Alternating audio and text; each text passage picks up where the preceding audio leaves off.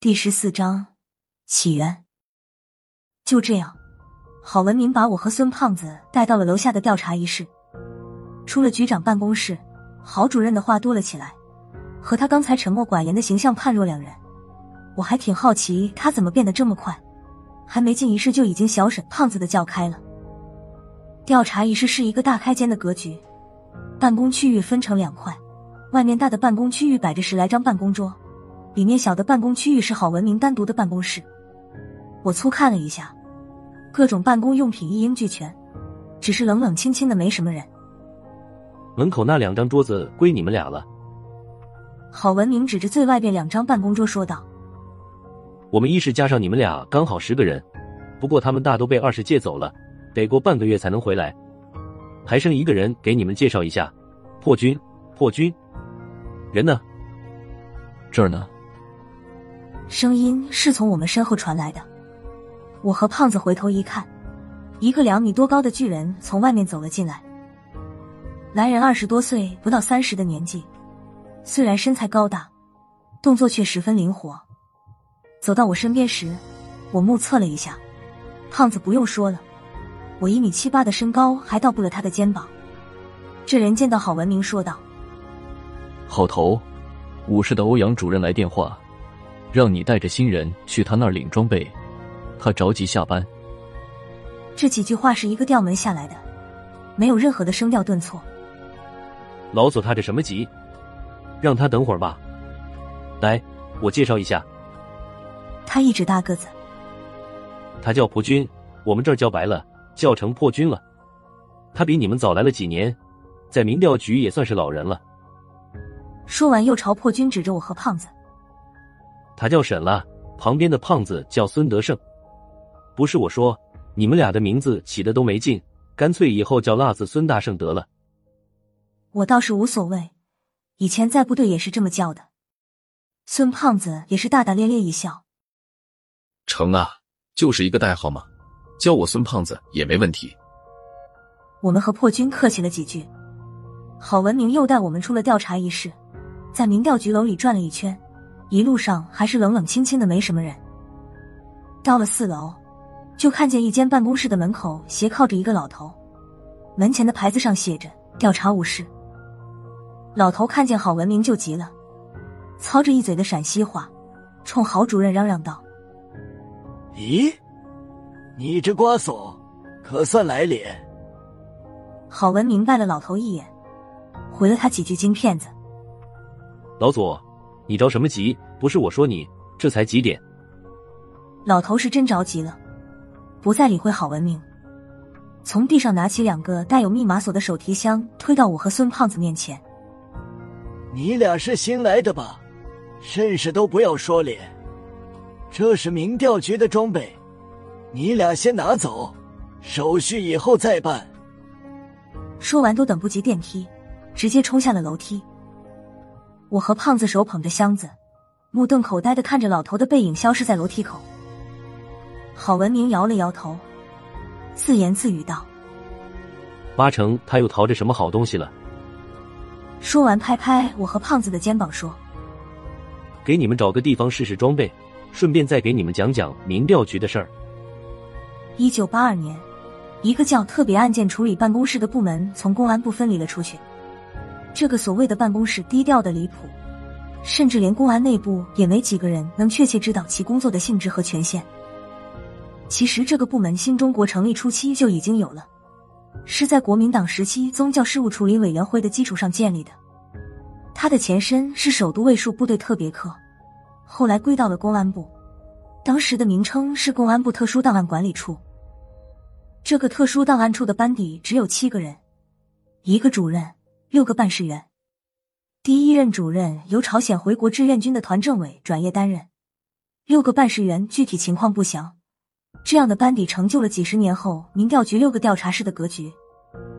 特殊档案处成立初期，办公地址选在了首都郊区，现在民调局的所在。当时这里算是被人遗忘的角落，除了部里的财务每月来发一次工资和办公经费之外，很奇怪为什么不让他们去公安部领。就很少有外人来过。这七个人平时每天的工作就是阅读记录新中国成立前各个时期的档案和旧报纸，甚至还去故宫博物院借阅誊抄了清明两代的宫廷档案。然后六名办事员轮流外出，一走就是三五个月。去哪儿？办什么事？从没有人过问。办事员每次外出前，都要带足上千元的办公经费，当时算是巨款了。再加上上万斤的全国粮票，以及一摞子盖着公安部大印的介绍信。难能可贵的是，每次回来，经费和粮票都花得一干二净，偶尔可能会剩一两张介绍信没有用完。回来的办事员也不是空手而归，每次都会几卡车几卡车的往回运东西，车上的东西捂得严严实实。至于运的是什么，没人知道。只是每当这个时候，档案处全部人马都会跑到仓库里，一连几天待在里面。二十世纪七十年代初的特殊时期，特殊档案管理处的第一任主任到点离休，公安部一位姓张的司长为了躲避批斗，看中了这里够生僻。主动要求来到档案处接班。不过消息走漏，新主任上任没有几天，就有两辆大解放车各载着二三十号造反小将浩浩荡荡杀来了。他们本来是想直接将那位新主任拉出来批斗的，可当小将们听说了还有特殊档案管理处这么个从未去过的单位存在，就变了主意。运动开始这么多年了，还有没被批斗过的单位？这像话吗？这简直是对运动的侮辱！距离档案处还有两里路的时候，大解放熄了火。两里路也就十来分钟的事儿，小将们纷纷跳下车，拉好了横幅，排好了队形，喊着口号向档案处奔去。明明只有两里路的路程，可这几十来号人走到天黑也没走到。小将们开始还以为走错路了，按原路返回时，忽然发现已经找不到那两辆大解放车了。原本一条没有岔路的大道，竟然走不到头。到这时，所有人都感觉不对劲儿了。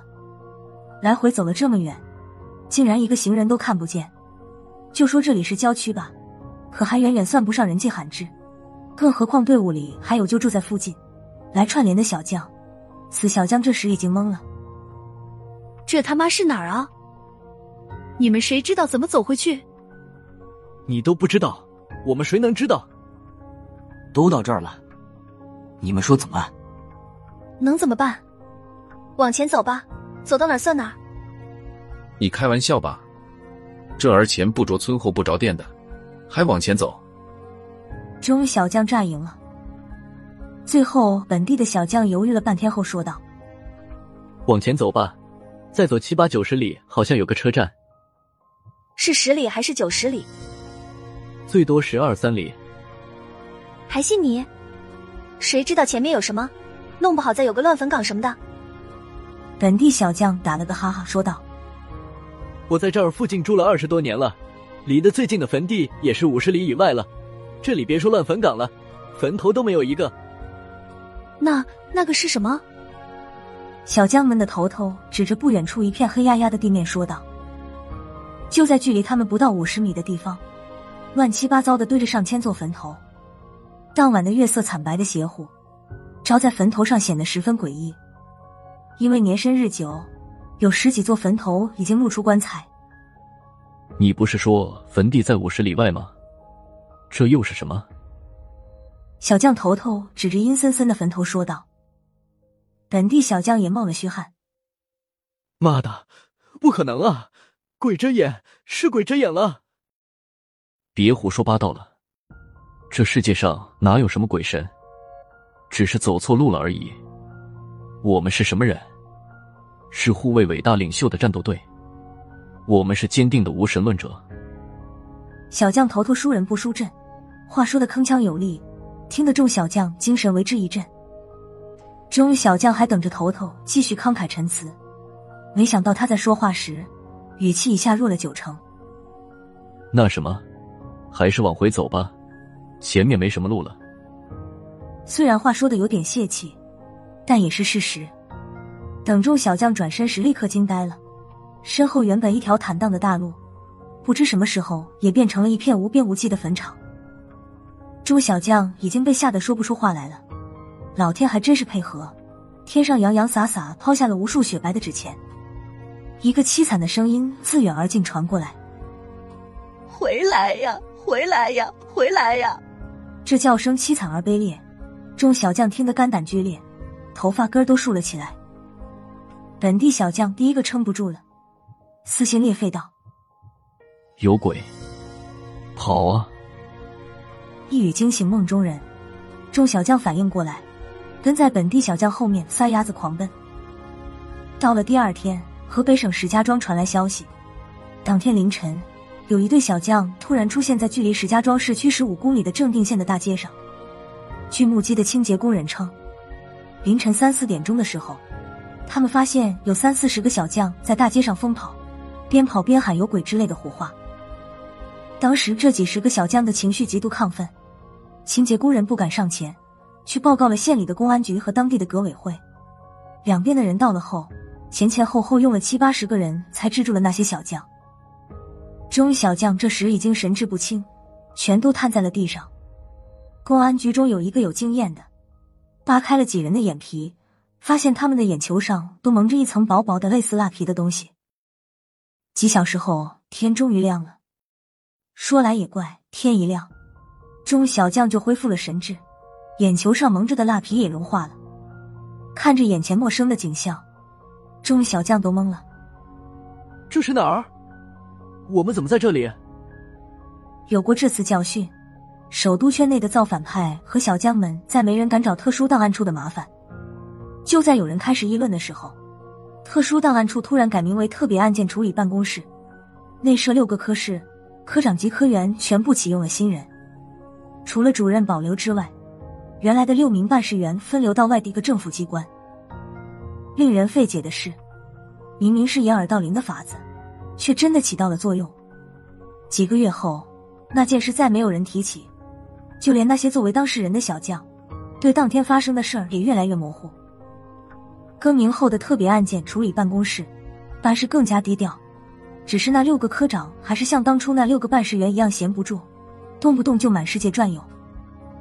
转眼到了一九八零年，粉碎四人帮后，特别案件处理办公室的张主任回到了公安部，升了一级，张主任成了张副部长，连一科科长高亮提升为特别案件处理办公室的主任。